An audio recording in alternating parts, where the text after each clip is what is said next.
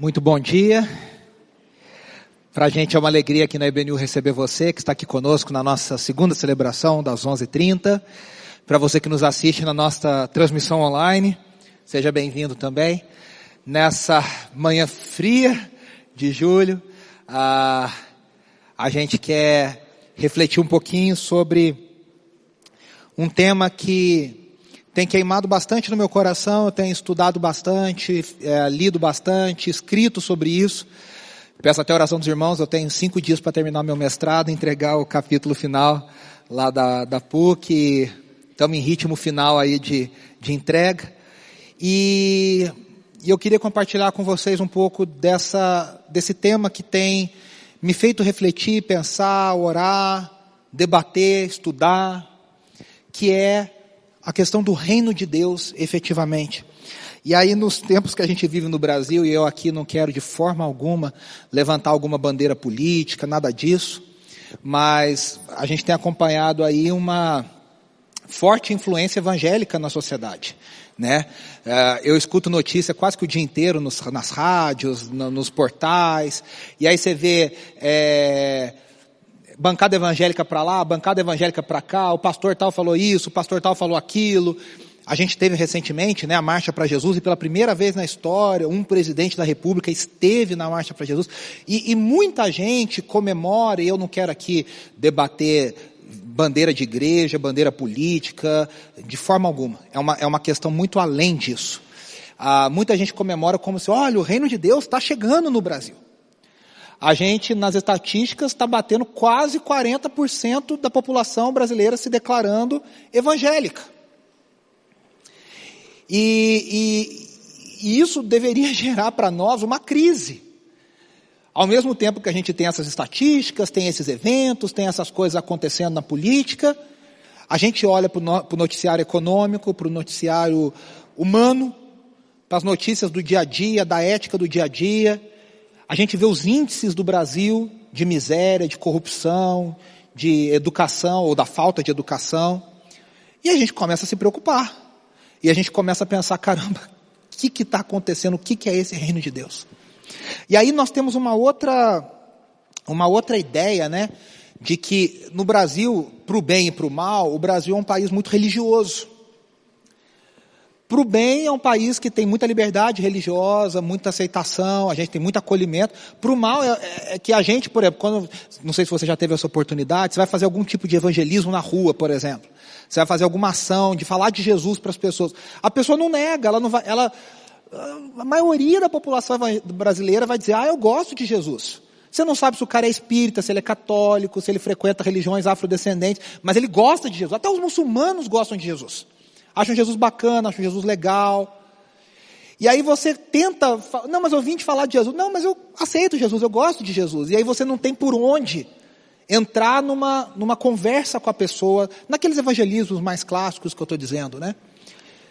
E aí, dentro da igreja evangélica, e eu ando o Brasil inteiro de igrejas mais renovadas, a mais conservadoras, pequenas e grandes, a gente encontra uma noção das pessoas de que Jesus veio. Ah, por que, que Jesus veio? E as pessoas respondem duas coisas nos dias de hoje. E você vê isso no Facebook, você vê isso no Twitter, você vê isso no Instagram das pessoas, você vê isso nos comentários. As pessoas acham que Jesus veio nos dar uma vida feliz. Então Jesus veio para você ser feliz. Né? O alvo maior do ministério de Jesus, não estou dizendo que Jesus não queira que a gente seja feliz, mas as pessoas interpretam como que é a minha felicidade. Então Jesus quer que eu seja feliz, que eu viva bem. E aí viver bem tem várias interpretações no mundo de hoje. Interpretações consumistas, interpretações materialistas. Então, ser feliz, viver bem é que Jesus quer que eu faça uma viagem internacional por ano é que eu use a, a, a roupa da marca mais cara, que eu vá no shopping mais caro, porque Jesus quer me ver feliz. E uma segunda que eu acho mais preocupante ainda é que você pergunta, mas para que que Jesus, qual é o ensino de Jesus? O que que Jesus quer? E as pessoas respondem, Jesus quer me levar para o céu. Tem um cantor aí que era um cantor chamado da Timbalado, depois converteu, ah, que é o irmão Lázaro, aquele que canta, ainda bem, eu vou morar no céu. E, e, a gente tem, o irmão Lázaro é um exemplo mais novo, a gente tem uma penca de músicas que falam, eu vou morar no céu, lindo céu, com meu Jesus. Os irmãos pentecostais, né, Cassiane tem uma música que fala, eu queria ir para lá, se eu pudesse estar lá, não iria voltar só para ver o meu rei. É céu, céu. E aí você pergunta para um cristão comum, normal, o que, que Jesus vai fazer? Vem me levar para o céu. E aí eu pergunto, será que esse é o ensinamento do reino de Deus? O que é o reino de Deus? E a minha pergunta para você nessa manhã é com que se parece o reino de Deus? Eu queria que a gente refletisse no texto que está lá no Evangelho de Lucas, capítulo 13. Lucas capítulo 13, a partir do versículo 14, o evangelista diz, indignado porque Jesus havia curado no sábado, o dirigente da sinagoga disse ao povo, há seis dias em que se deve trabalhar. Venham para ser curados nesses dias e não no sábado. O Senhor, Jesus, lhe respondeu, hipócritas, cada um de vocês não desamarra no sábado o seu boi ou jumento do estábulo e o leva dali para dar-lhe água? Então esta mulher, uma filha de Abraão, a quem Satanás mantinha presa por 18 longos anos, não deveria no dia de sábado ser libertada daquilo que aprendia? Tendo dito isso, todos os seus oponentes ficaram envergonhados, mas o povo se alegrava com todas as maravilhas que ele estava fazendo. Então Jesus perguntou, com que se parece o reino de Deus? Com que eu compararei? Só uma, uma pausa aqui, né? Aqui me parece o seguinte, Jesus está dando uma, um tapa com luva de pelica nesses hipócritas fariseus. Ele está dizendo, olha, esse cara está defendendo a lei de Deus, dizendo que no sábado não pode curar uma mulher que estava possessa pelo diabo por 18 anos. E Jesus libertou essa mulher do demônio que a oprimia. E esses caras estavam mais preocupados que foi num sábado do que comemorar a libertação que Jesus operou, poderosa. E aí Jesus, de uma forma muito educada e indireta, está dizendo, isso não é o reino de Deus. Aí ele pergunta, né? com o que, que eu posso comparar o reino de Deus? Dizendo, olha, isso que aconteceu aqui, essa mentalidade, essa cabeça, eram cara, líderes religiosos dentro de uma sinagoga, ou seja, tudo apontava para dizer, esses caras são de Deus, isso aqui é o reino de Deus. E Jesus está falando, tudo isso aqui não tem nada a ver com o reino de Deus. E aí ele continua. O reino de Deus é como um grão de mostarda, que um homem semeou em sua horta.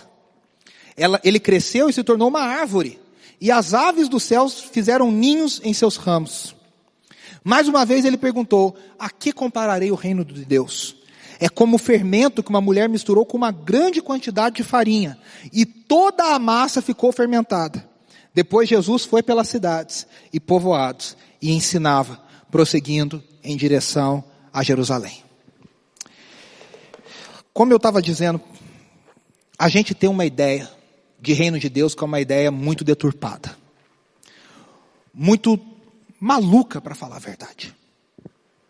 A gente fala de céu, e a gente imagina um céu, eu vou retomar isso daqui a pouco, mas a gente imagina um céu completamente espiritual, sem materialidade nenhuma, sem fisicalidade nenhuma, que vai ter um bando de gente branco, que nem no final daquela novela A Viagem, que o pessoal andava de branco, Antônio Fagundes com a Cristiano Torlando de mão dada num campo de golfe, descalço, não tem celular, não tem computador, não tem tecnologia nenhuma, é sempre um negócio meio idade da pedra, natureza. Alguns pensam que a gente vai tocar harpa, né Samuel? Quem sabe a gente vai ter uma, uma sabedoria sobrenatural para tocar harpa, que é difícil pra caramba e, e vai ficar lá. E a única coisa que pode acontecer nesse céu deturpado que os cristãos construíram é adorar a Deus e culto. Então, eu, eu, já vou contar. Eu me lembro que quando eu era criança, eu tinha uns 7, 8 anos, minha mãe, meu, a gente aprontava muito na igreja. Eu e minha irmã, Rebeca, que também é membro aqui da igreja, alguns irmãos conhecem. E, e aí meu pai e minha mãe falavam assim, ó, vocês vão na igreja é o seguinte, então um, a gente senta um do lado, as crianças no meio e o outro do outro. Então, a gente era prensado entre meu pai e minha mãe para não fugir do banco da igreja. E o culto demorava. Demorava, demorava. Quando estava acabando, eu já estava assim, suando frio. Uma criança de sete anos, cheia de energia. O pastor falava assim, irmãos, infelizmente o culto aqui tem que acabar. Mas no céu, o culto não vai terminar. E eu pensava, Jesus, não volta tão cedo. Que eu pensava, se é isso aqui por toda a eternidade, Mano, vai ser chato. Vai ser chato. Vai que você não gosta do repertório. Vai que no tom que eles vão tocar você não sabe cantar. Né? Um negócio assim, enfim. E aí, você, fica doido, porque você começa a estudar, começa a ler. Primeiro, a Bíblia, se a gente lê a Bíblia de verdade, não fala desse céu maluco. O Apocalipse termina com a Nova Jerusalém descendo para a terra. Não tem nem a gente subindo, para começar. Segundo, Paulo diz em 1 Coríntios 15 que o corpo que a gente vai ter, e é corpo, não é espírito, porque o corpo vai ser ressuscitado, vai ser um corpo igual ao de Jesus quando ele recebeu, quando ele ressuscitou. E o corpo de Jesus não era um corpo espiritual, era um corpo que comia, porque ele comeu com os discípulos, mas ao mesmo tempo atravessava a parede.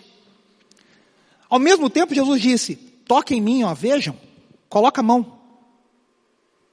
Então, esse reino de Deus, isso aqui é só uma provocação, porque esse não é o nosso tema, é um reino de Deus platônico que as pessoas esperam. Que a gente, na verdade, não sabe muito bem o que, que é. Por isso que eu acho, quase com certeza, que a igreja nem ora para Jesus voltar, porque nem sabe o que, que. Essa vida aqui eu estou meio garantido, lá eu não sei o que, que vem pela frente. Então, não sei o que, que vai vir. A gente não fala, a gente não ensina, a gente não espera, a gente acha que é um negócio esquisito. E aí, quando a gente olha para a Bíblia, as duas coisas que as pessoas apontam que Jesus veio fazer são mentira. Mentira no sentido assim, não que, elas não, não que Jesus não queira que a gente seja feliz, Ele quer. Mas esse não é o alvo final do ministério de Jesus. Jesus não morreu na cruz, Jesus não ressuscitou, Jesus não pregou o que pregou para você ser feliz. É uma coisa muito mais ampla. E a segunda coisa, Jesus também não veio para nos levar para o céu. Isso também é uma consequência, o, o, o ir para o céu na ideia de que eu vou viver com Deus na eternidade, é uma consequência de algo que já começa hoje na nossa vida. E aí tem uma outra coisa, tem um autor que eu gosto muito, um bispo anglicano chamado N.T. Wright, que escreveu muitos livros. Um livro dele vai ser traduzido no português agora, lançado esse mês, chamado Como Deus se tornou rei. E ele diz uma coisa interessante, ele diz, a gente olha para o credo, qual é o documento mais basilar da igreja cristã? O credo apostólico. É primeiro, a primeira declaração de fé da igreja cristã. O credo apostólico diz, creio em Deus Pai Todo-Poderoso, Criador dos céus e da terra. Creio em Jesus Cristo, seu único Filho, nosso Senhor, o qual nasceu, foi concebido por obra do Espírito Santo, nasceu da Virgem Maria, padeceu sob o poder. Aí o, o, o N.T. Wright diz o seguinte, peraí, quem lê o credo, parece que Jesus nasceu e morreu. O que, que ele falou entre nascer e morrer? Será que não importa o que Jesus disse? Algumas Bíblias mais antigas têm até as palavras de Jesus em vermelho, né? Vocês lembram dessas Bíblias que as palavras de Jesus vêm destacadas em vermelho? Até isso quer demonstrar uma coisa. Olha, o que Jesus disse, se ele é o Filho de Deus, se a gente crê que ele é o Messias, a gente deveria dar um pouco de atenção no que ele disse. Parece que não, que se Jesus falou, não falou, não importa. O importante é que ele nasceu e morreu. Ressuscitou e vai me levar para o céu. E Anita Wright propõe, será que a gente não deveria parar para ler o que, que os evangelhos dizem, já que eles contam as palavras de Jesus? A gente lê os profetas, a gente lê Moisés, a gente fala muito de Paulo, mas muitas vezes, por uma loucura nossa, a igreja cristã dá pouca atenção nas palavras de Jesus. As pessoas colocam na, na, boca de Jesus palavras que ele não diz, porque não leem, não conhecem, não sabem. Se a gente fizesse um quiz, talvez alguns passariam vergonha, com toda sinceridade, desculpa. Porque a gente não se dedica a ler o que os evangelhos ensinam. E aí a gente tem a ideia de Jesus, um cara pacifista, boa gente, bacana. Ontem a Andressa me mostrou um vídeo do Porta dos Fundos, eu morri de rir. O vídeo é engraçado, mas no fim é triste que é, não sei se vocês já viram um brainstorm sobre a criação. E estão todos usando a Miguel, Rafael e Tadeus lá, e Jesus está lá. E aí todo mundo traz ideias boas da criação. Vamos criar montanha, vulcão, não sei o que lá, um monte de brainstorm legal. E aí Jesus fala, ah, eu queria criar aqui o pernilongo. E aí todo mundo fica, pernilongo, para que que serve pernilongo? E aí o vídeo está querendo dizer o seguinte, Jesus só aprovou o projeto, que o pernilongo existe, porque ele era filho, entendeu? Aí Deus falou assim, ah, quer saber, passa aqui, vai, tá bom. Mas não é porque você é meu filho não, ele fala no vídeo, né? A ideia que a gente tem é esse Jesus, na cultura pop, na, na, cultura popular, a ideia desse Jesus bonachão, boa gente, que aceita tudo, que, que, é, meio, que é meio bobão. E quando a gente lê o Evangelho, a gente vê um outro retrato. Jesus veio para anunciar o Evangelho do Reino. A mensagem de Jesus é a mensagem do Reino de Deus. E o que, que é esse Reino de Deus? Ele está dizendo: o Reino de Deus chegou. Antes dele vem João Batista, o primo, que só tem uma mensagem. Se a gente fosse analisar João Batista numa aula de homilética, hermenêutica, a gente ia falar, nossa rapaz, esse, esse aluno é fraco. Que ele só prega a mesma coisa. Todo domingo ele prega a mesma coisa. É chegado o reino de Deus. É chegado o reino de Deus. Arrependam-se, porque o reino de Deus chegou. E quando Jesus aparece, João para de falar e fala: Ó, eis aí o Cordeiro de Deus que tira o pecado do mundo. Agora a mensagem está com ele, o reino é dele. E Jesus o tempo inteiro fala sobre o reino. As parábolas ensinam sobre o reino. E ele está dizendo: o reino de Deus é assim, o reino de Deus é assado, o reino de Deus é isso, o reino de Deus é aquilo, o reino de Deus. E a gente não presta atenção. O coração dessa mensagem está lá em Mateus capítulo 5, 6 e 7. O Saião tem um material maravilhoso sobre isso, gravado lá em Israel, chamado O Sermão do Monte. É o coração da ética cristã do o que é o reino de Deus. Se tivesse que ter um resumo, estava ali no Sermão do Monte. E às vezes a gente olha para aquilo e parece que a gente vê um cristianismo bobo ali, fala, poxa, mas bateu num lado, tem que dar o outro. Jesus fala, bem-aventurados que choram. Parece um negócio meio derrotado, na mentalidade, do, do, do, no, no mindset vencedor que está por aí nos coaches da vida. Não encaixa esse evangelho. Não encaixa. A gente fica sempre meio desajustado, e aí a gente parte para um evangelho que não é evangelho, que é o famoso evangelho da prosperidade, que agora é o evangelho da prosperidade do coach. Que você é um vencedor, que você vai placar, que você tem um propósito, que você está lá. Que nada tem a ver com o evangelho do reino. A mensagem do reino. E mais, Jesus funda na verdade, Jesus não funda, Jesus amplia. Existia uma comunidade de Deus, uma comunidade do reino que era Israel. E Jesus amplia agora, transforma isso numa igreja que alcança todas as nações da terra. E ele está dizendo: vocês são a comunidade que agora tem que viver o reino. Vocês têm que trazer esse reino à existência. E aí a gente vai entender três aspectos sobre o reino de Deus. Opa, que pulou para. Aí, voltou. O reino de Deus, primeiro ponto, é o cumprimento de Deus para Israel. Jesus não pregou num vácuo. Jesus não, tem muita gente que acha que Jesus é o plano B de Deus. Que o plano A, que era Israel, não deu certo. Aí Deus meio que fala assim: ah, vamos jogar fora esse aqui e vou trazer outro para resolver. Eu conheço gente que defende que Jeová no Antigo Testamento era Satanás disfarçado de Deus e que enganou o povo de Israel, que Jesus veio desfazer o engano. Isso aí, isso era falado por Marcion lá no século 3, 2, no gnosticismo.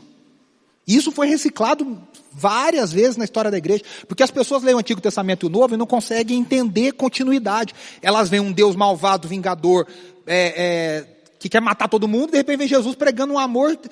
As duas, as duas visões são extremistas mentirosas. Nem o Deus do Antigo Testamento é um sanguinário matador, e nem Jesus é um pacifista que abraça todo mundo. Quando a gente entende a continuidade, a gente entende que a mensagem de Jesus era o ápice, era o capítulo final. É como se você se lesse o Antigo Testamento só, você ficasse assim, mas cadê esse negócio? Não terminou. Cadê o final? Porque o Antigo Testamento ele aponta para um final que ele mesmo não tem no Antigo Testamento. Ele, Isaías, por exemplo, 40, 41, aponta para um reino, para uma atuação de Deus, e vários outros profetas, Jeremias, Ezequiel falam disso, Daniel fala disso, apontam para um reino que não aconteceu até então. E aí você deveria terminar de ler o Antigo Testamento e falar, mas peraí, está faltando. E aí Jesus vem como um judeu do primeiro século, Jesus veio para falar para Israel. E ele usa figuras de Israel e ele se coloca como cumprimento de Israel.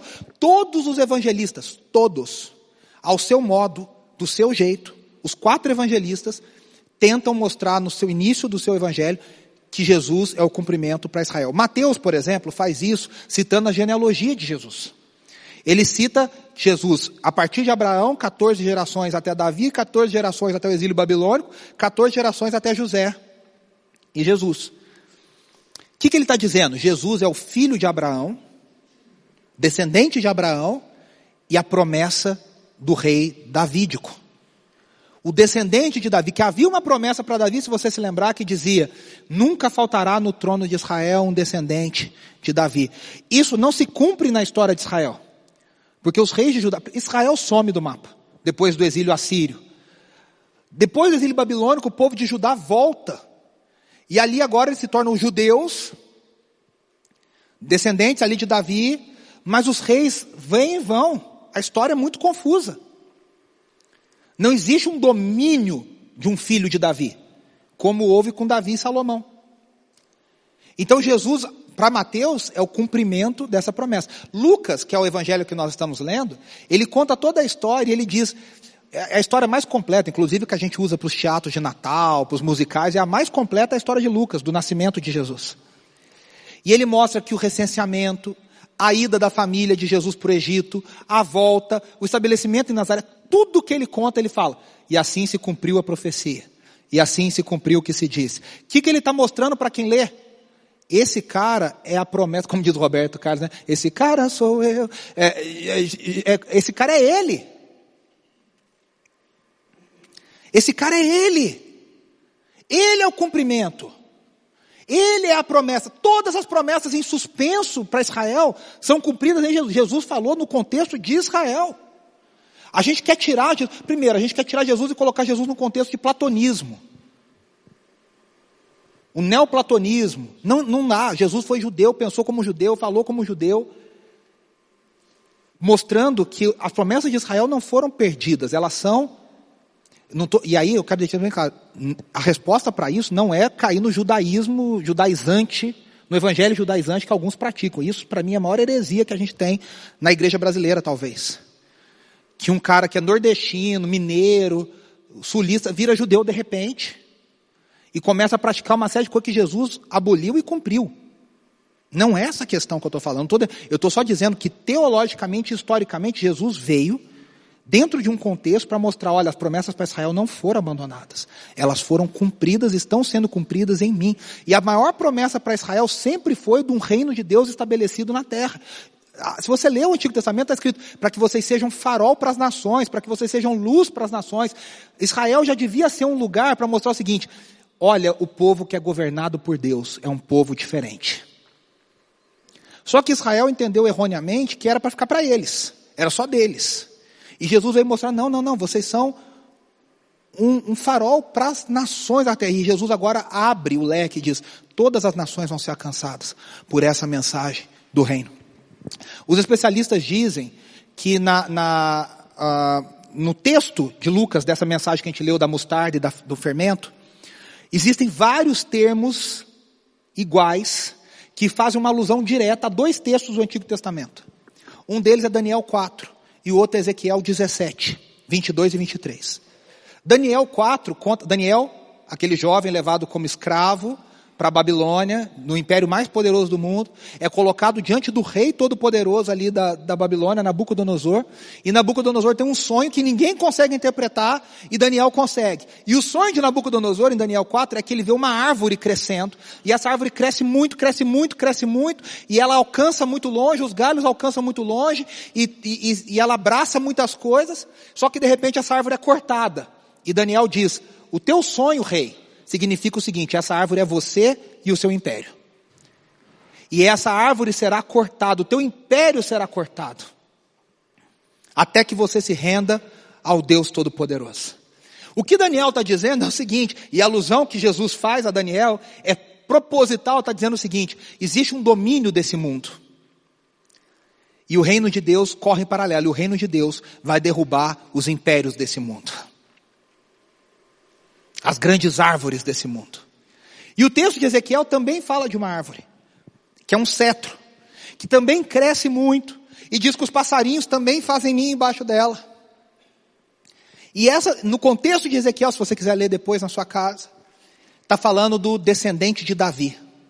O rei Davídico, o Messias, que vai crescer, que vai abraçar as nações da terra e que vai acolher as nações da terra. Então, quando Jesus prega o evangelho do reino, ele está pregando o cumprimento das promessas a Israel. E promessas que têm a ver com o mundo que a gente vive. Porque se você escuta um pouquinho, entende um pouquinho, né? Saião fala sempre sobre isso. O evangelho é palpável, ainda mais da mente hebraica, é, é, é, é muito prático.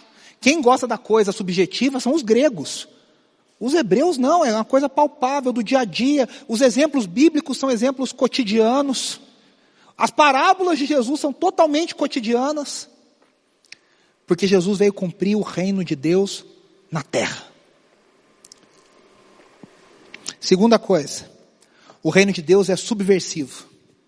O que, que significa isso? As duas figuras, as duas figuras falam de coisas insignificantes que dão frutos grandes.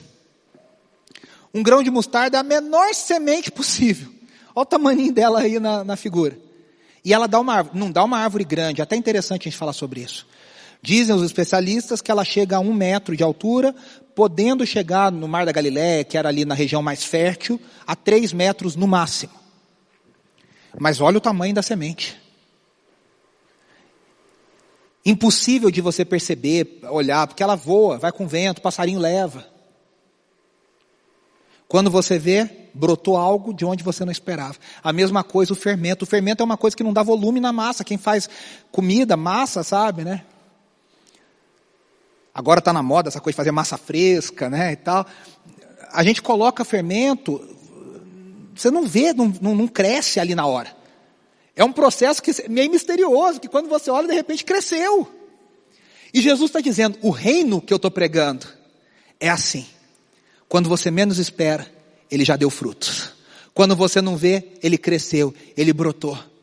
O reino de Deus é tão subversivo que a gente, ele brota em lugares que você diria, aqui é impossível. E de repente o reino de Deus floresce, vidas são alcançadas, pessoas são transformadas. Você fala, na China comunista não vai aparecer nunca. E de repente, milhões de pessoas se convertendo na China. Não, no meio dos muçulmanos não tem, ó, é muito difícil. E muçulmanos sonhando com Jesus e se convertendo, o próprio Cristo aparecendo em sonho para eles e pregando. Ah, na cortina de ferro lá nos anos 80 e 70, não, lá no. E a gente vê que sempre houve uma igreja, o reino acontecendo, porque o reino de Deus é assim. Veja, Jesus escolheu 12 caras completamente duvidosos. Qualquer, qualquer líder olharia para os 12 discípulos e falaria: esses caras aqui não, não estão no perfil. Tinha um monte de mulher num mundo que não valorizava as mulheres, já era um problema. E esse movimento começou a crescer, crescer. A gente falaria, dá tudo errado, não é possível. Não tem dinheiro, não tem preparo, não tem, não tem nada. Um dos imperadores, né, diz, um dos imperadores romanos diz, impressionante, esses caras, quanto a gente mata, mais mata, mais eles aparecem. Parece que o sangue deles multiplica. O império mais poderoso da história humana, que foi o Império Romano, caiu diante, não de uma igreja denominacional, de uma instituição, caiu diante da igreja de Jesus Cristo, que foi corroendo o seu poder. Sabe por quê? Porque o reino de Deus trabalha de dentro para fora. O reino de Deus nunca trabalha de fora para dentro. A religião trabalha de fora para dentro. Ela quer mudar tua roupa, teu cabelo, teu jeito de falar, quer criar uma instituição, um caminho. Um... Isso é, é, é o sistema religioso. O reino de Deus trabalha de dentro para fora com indivíduos, para depois partir para a coletividade. As, os grandes sistemas ditatoriais do mundo trabalham com a coletividade e anulam o indivíduo. O reino de Deus não, o reino de Deus parte do indivíduo. É uma transformação pessoal. É o que acontece no coração. É o que Jesus disse no João, capítulo é, 3 de João para Nicodemos, tem que nascer de novo, da água do Espírito. Tem que ter o coração transformado. E quando esse coração é transformado, o coração é capturado, esse indivíduo começa a viver agora uma nova cidadania, que é estar no mundo e não ser do mundo. É, vai, na filosofia se chama tensão dialética. É a tensão dialética do cristão. Eu vivo no mundo, mas eu não sou do mundo mais. Mas preste atenção, tem cristão que acha que não é do mundo e não quer viver no mundo, ele quer viver numa espiritosfera evangélica e tal. Não. Nós vivemos no mundo, atuamos no mundo, conversamos com gente no mundo, para fazer a diferença e mostrar, olha, tem uma forma de viver no mundo e, ser, e não ser do mundo. E aí isso aí vai comendo por dentro. É que nem um fermento, é que nem um grão de mostarda. Quando você vê, você já foi tomado. E isso vai ganhando coletividade, vai ganhando e vai ganhando. E a única transformação verdadeira de pessoas que mudam circunstância.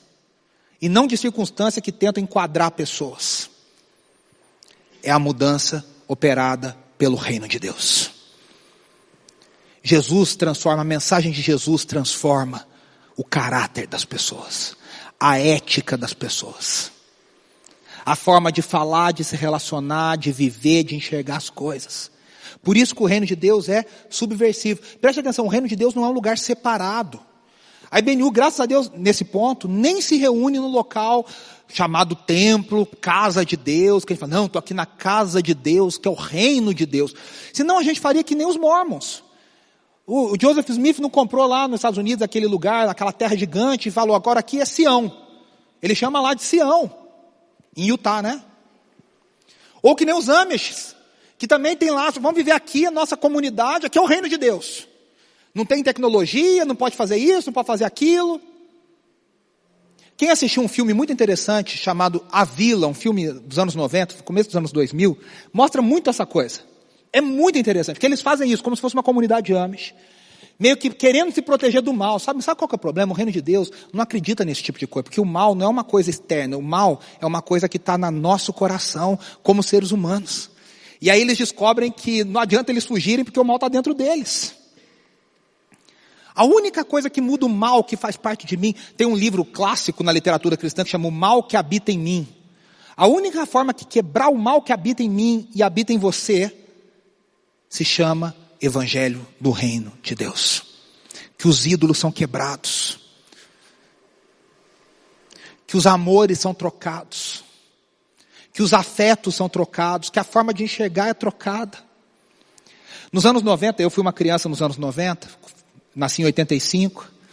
Eu me lembro que o mundo evangélico era um mundo engraçado, folclórico. Quem viveu os anos 90 na igreja evangélica deve ter se divertido também. Não podia ver Disney, que era do diabo. Então quebra a fita da Disney, os VHS. Plá, plá, plá. Era verdinho, não sei se lembra, os fitas da, da Disney eram verdes. A Cecília lembra. Disco do balão mágico, quebra os discos do balão mágico, não pode. Se vira ao contrário, tem uma oração em africano que não sei o que lá. Da Xuxa não pode, pá, pá, quebra tudo. Roupa da Pacalolo rasga e joga fora. Filho do Dido, é filho do diabo, não pode, joga fora. A Coca-Cola se molha o rótulo, coloca no espelho e dobra, aparece escrito, alô diabo. Eu queria saber a mente que descobre essas coisas. O que, que uma pessoa fala, vou dobrar o rótulo da coca, molhar, colocar no espelho, ver se aparece alguma coisa. Enfim, mas aparecia lá, alô diabo. Perfume do boticário não podia. Eu me lembro de um amigo meu que ganhou um perfume da igreja, assim, a igreja inteira deu um presente pro pastor. Ele é pastor. Aí abriram e tal, e era um perfume do Boticário. E bem uma irmã do lá falou, ah, pastor, esse perfume é do diabo. E ele falou, irmã, ele pode ter um igual, mas esse eu acabei de ganhar. E a gente vivia assim, né? Meio que assim, ó. Não escuta essa música, não fala isso, não canta aquilo. Baralho não pode, que baralho é é zomba, zombaria do, do, do evangelho. Vocês lembram disso? A gente vivia encurralado, assim, com medo, falando, o mundo não vai me pegar, o mundo vai me pegar. Sabe por quê? Nenhum mundo é um lugar tenebroso, sombrio. E nem o reino de Deus é um lugar. O mundo é uma mentalidade, é uma forma de pensar, é um jeito de encarar a vida. E o reino de Deus também é um jeito de pensar, um jeito de encarar a vida. No mesmo mundo que todos nós habitamos, mesmo local que todos nós habitamos. O que a igreja fez nos anos 90, dentro do movimento gospel, por exemplo? Pegava as coisas do mundo, do jeitão do mundo, do jeito de pensar, da, da forma de agir, e botava um selo evangélico gospel. Pá! Então tinha a balada do mundo e a balada gospel. Elas eram idênticas. Só que uma tinha um selo gospel. As igrejas cristianizaram prática, práticas mundanas. O jeito de pensar, a ambição do coração é igual, o consumismo é igual, a falta de amor é igual, tudo é igual. Só que a gente tem um selo evangélico gospel. A pessoa tem o mesmo desejo que uma pessoa que não é cristã. Ela quer ser rica, ela quer ser consumista, ela quer, ela quer viver bem, ela, ela quer ser egoísta. Só que ela bota isso num pacote evangélico. Ela diz, não, Deus me abençoou de um jeito, não sei o que, e muda. Mas percebam, as práticas e o modo de pensar são iguais. Isso não é reino de Deus. Por isso que crescimento de igreja não significa crescimento do reino de Deus. Por isso falar a igreja está lotada. Que mensagem que está se pregando? É uma mensagem que confronta a, a, mentalidade mundana, que choca os teus ídolos, que quebra os teus ídolos. Que você sai destruído e fala, caramba. Ou é a mensagem que você sai, nossa, que bacana. Eu sempre falo, se você sai de todo culto, você sai se sentindo bem, cara, você não ouviu a palavra de Deus. Porque a palavra de Deus, ela traz esperança, mas ela te confronta sempre. Sempre. Leia, eu acho até que essa é uma das respostas da minha própria pergunta. Por que, que as pessoas não leem as palavras de Jesus? Porque Jesus confronta sempre. Jesus não amansa para ninguém. Não tem uma passagem do Evangelho que você lê Jesus e fala, ufa, não, é só daqui, pá, pá, pá. Porque Jesus está quebrando a mundanidade do nosso coração. E falando, vocês precisam ser parecidos comigo. Vocês precisam viver o reino. Por isso que o reino de Deus é subversivo. Por isso que o reino de Deus não, não é campanha. Vai ter um evento aqui no, no Brasil ano que vem. Vender em 5 horas 65 mil lugares no Morumbi. E agora vão fazer um evento paralelo no Allianz. E o evento se vende como o evento de avivamento do Brasil para as nações.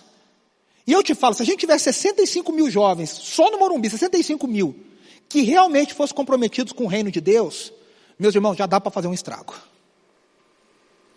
Você fala, quem é você? Olha os frutos. A gente tem centenas e milhares e milhares de jovens, de pessoas chorando, clamando, rolando, babando, fazendo. Só que o fruto da vida não é um fruto do reino. Por quê? Porque eles não são treinados. O culto acontece, a experiência religiosa. Eu falava isso com o Adelmo hoje de manhã. O Adelmo veio, com essa, veio refletindo nisso hoje. As pessoas querem uma experiência, querem um choque, querem um tremor, querem cair no chão e ter um arrepio. Só que a vida diária, que está no andar de baixo, não se vive assim. Você vive o que? Na vida normal. E aí o que as pessoas. A pessoa, não estou dizendo que a pessoa é mal intencionada, entenda bem. Ela é bem intencionada, ela ama Jesus. Só que ela vive um cristianismo que não se comunica com a vida dela. E aí ela tem experiência com Deus, mas ela não sabe transformar isso em vida em ética, em relacionamento. E aí ela, ela tem experiência com Deus, mas ela é um patrão que pensa como um patrão mundanizado. Por mais que ele faça oração todo dia na, na, na, na empresa. Entendo, não é fazer oração. Que benção que faz, mas não é a oração da empresa. O, o, nós tivemos um presidente da, da, Câmara dos Deputados que fez um culto lá, que até óleo derrubou na cabeça e está preso como o maior corrupto da história, um dos maiores corruptos da história do Brasil.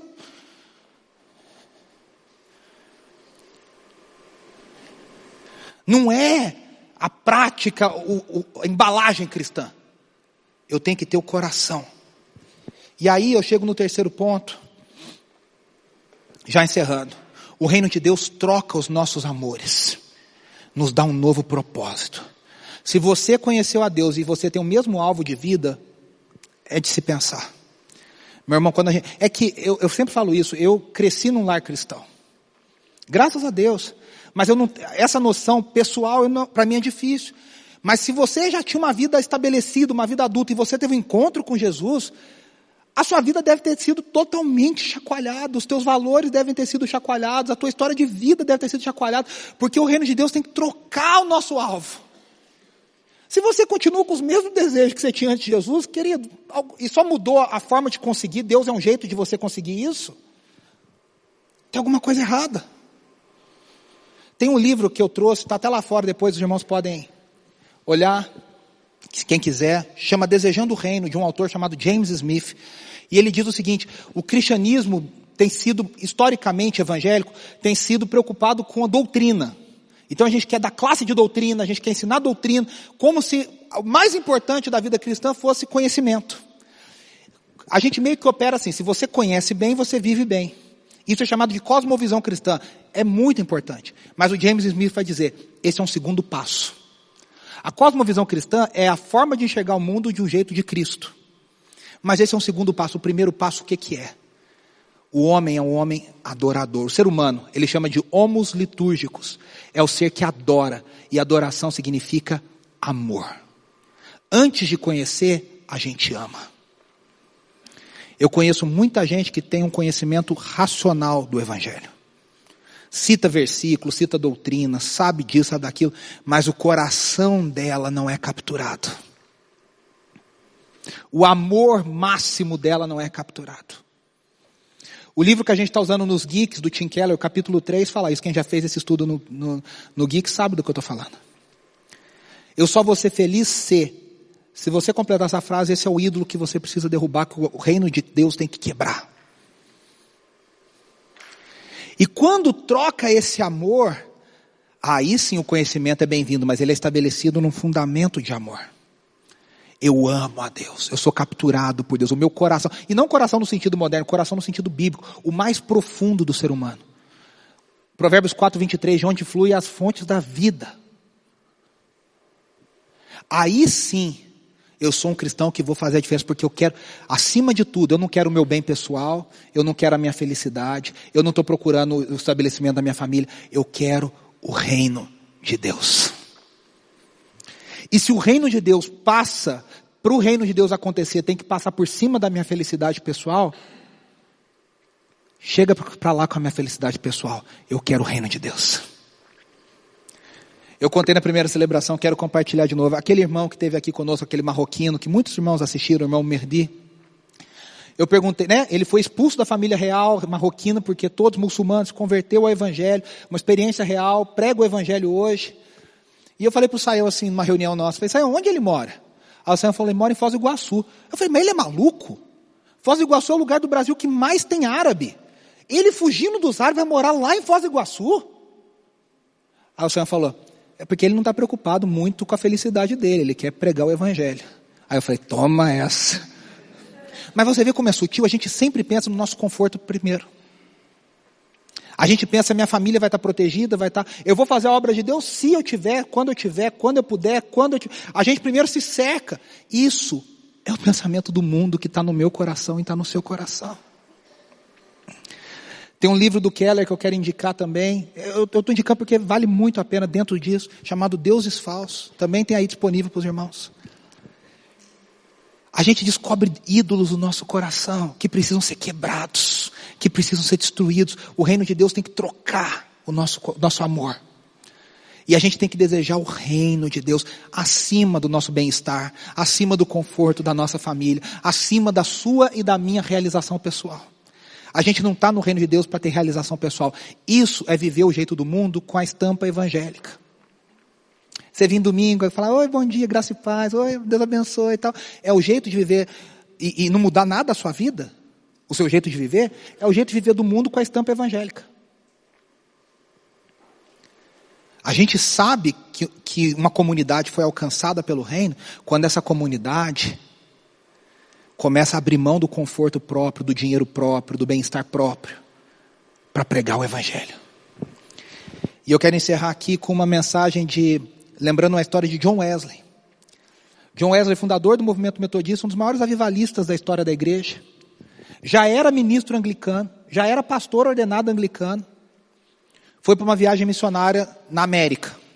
Entrou num navio. Dentro do navio tinha uma um, um, grupo de pessoas que faziam parte de uma comunidade chamada os Moravianos.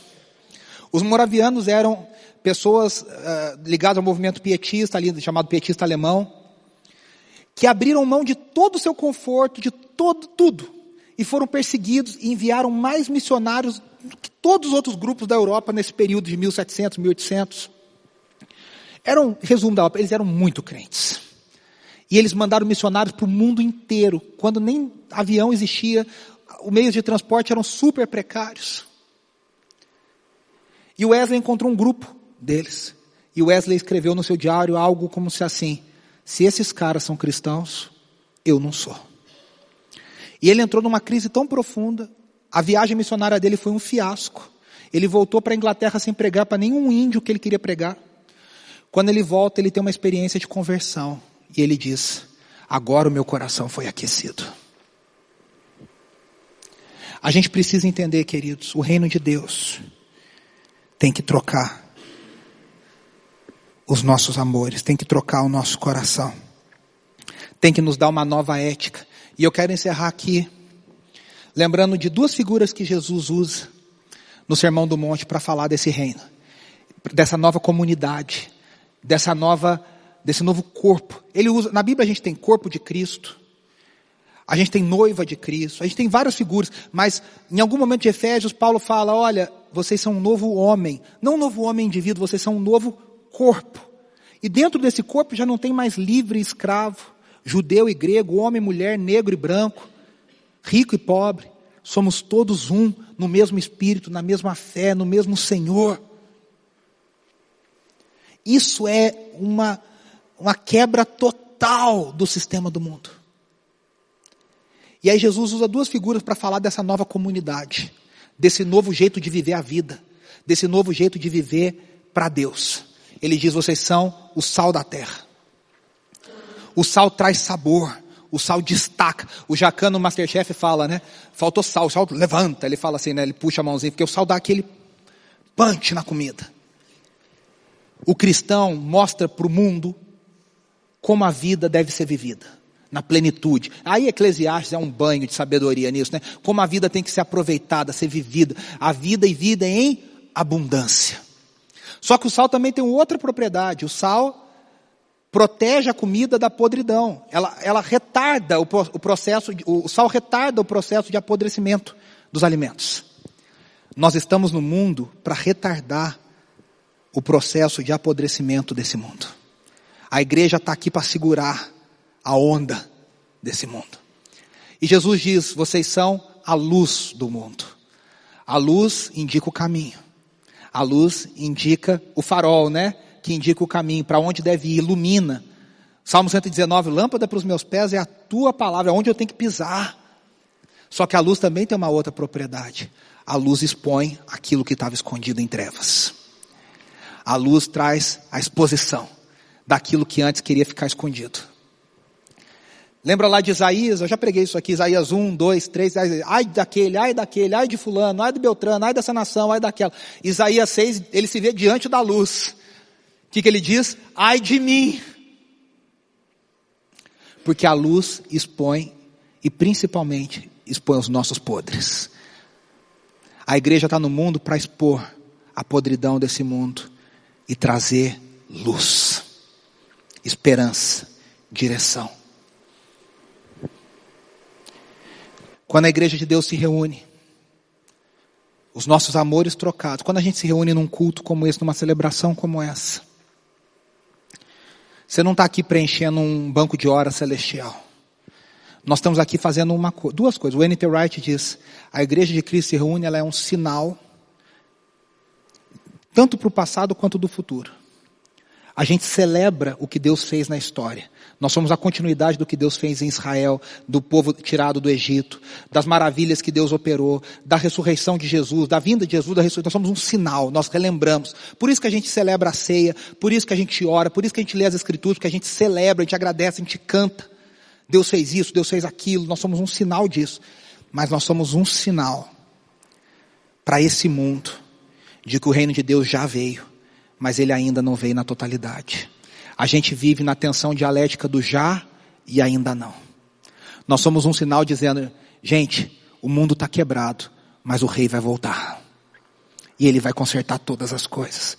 Cristo não veio para nos levar para o céu, ele veio redimir todas as coisas. Ele veio destruir a morte. Ele veio redimir todos os relacionamentos. Ele veio redimir todas as, a, a, a forma da gente tratar a criação, da criação ser tratada, da, da maldição que foi colocada sobre o mundo. Cristo vem nos tirar de tudo isso. Vem nos livrar de tudo isso. O reino de Deus já veio, mas ainda não na totalidade. Eu e você somos arautos, anunciantes, membros desse reino, para mostrar para esse mundo um novo jeito de viver, uma nova forma de viver a vida, a vida com Deus. Vamos orar? Senhor, nós te agradecemos nessa manhã que o teu reino venha sobre nós. Como a oração que o Senhor Jesus nos ensinou. Venha o teu reino na nossa vida, seja feita a tua vontade na terra como ela é feita nos céus. Para que a glória seja tua, para que nós sejamos um farol, para que nós sejamos luz no mundo, sal da terra. Que o nosso coração seja capturado pelo Senhor, para viver para o Senhor em todo o tempo. Nós te agradecemos em nome de Jesus. Amém e amém. Se você gostou dessa mensagem, você foi abençoado por essa mensagem, então vai lá, dá um joinha, inscreva-se no nosso canal e aperte lá o sininho para receber todas as notificações.